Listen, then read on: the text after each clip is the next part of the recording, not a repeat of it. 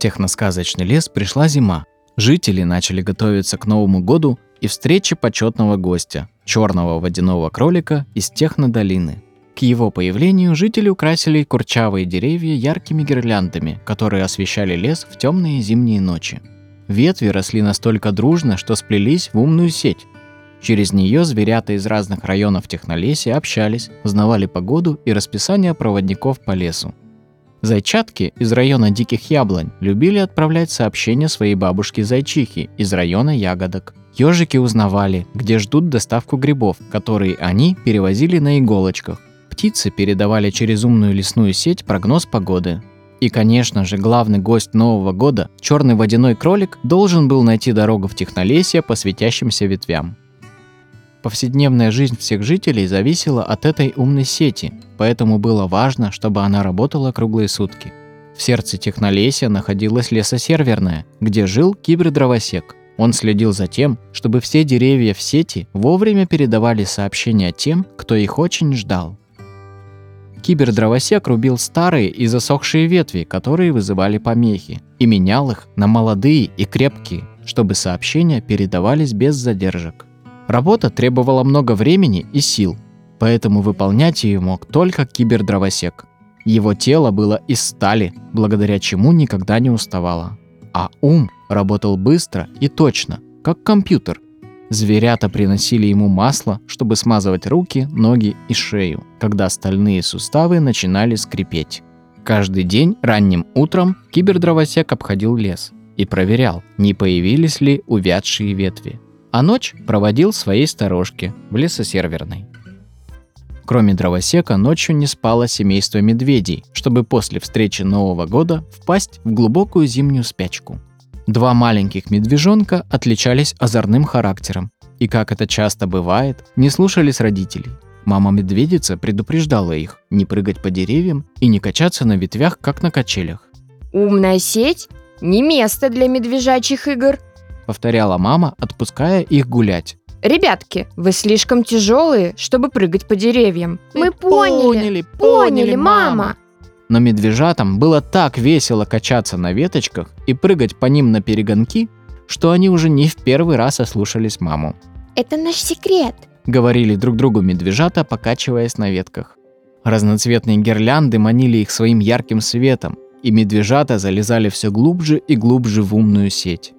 Когда медвежонок висел на веточке и весело покачивал ножками, над его головой раздался хруст. Не успел он поднять глаза, как рухнул вниз и погрузился в большой пышный сугроб. «Братец!» – закричал второй и за лапу вытащил его из снега. Сначала погасли огоньки над ними, а затем и остальные веточки вокруг. Технолесье погрузилось во тьму. Медведи хорошо видели в темноте, но даже их зрение не помогло разглядеть хоть один огонек вдали. Медвежата оглянулись по сторонам в надежде, что хоть одна веточка умной сети зажжется. «Что мы натворили, братец? Мама была права, мы слишком тяжелые, чтобы играть на деревьях». «Что нам теперь делать, братец?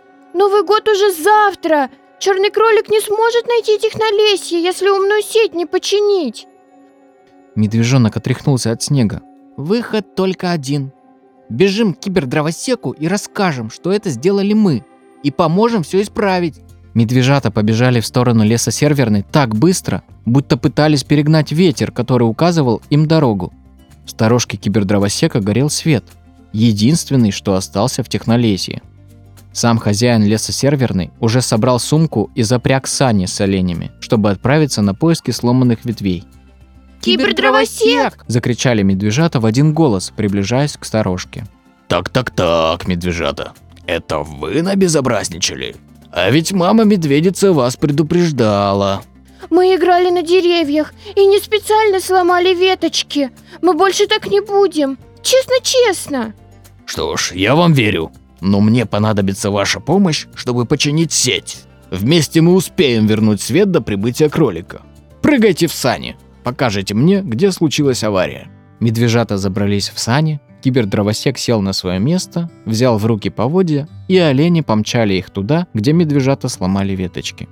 «Да, медвежата, работенки здесь много. Придется чинить и ночь, и день, чтобы успеть до следующего заката».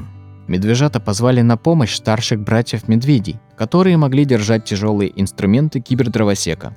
Днем на помощь прибежали соседки-белочки, чтобы помочь заменить перегоревшие лампочки в гирляндах, а мама-медведица помогала работникам горячим чаем и булочками.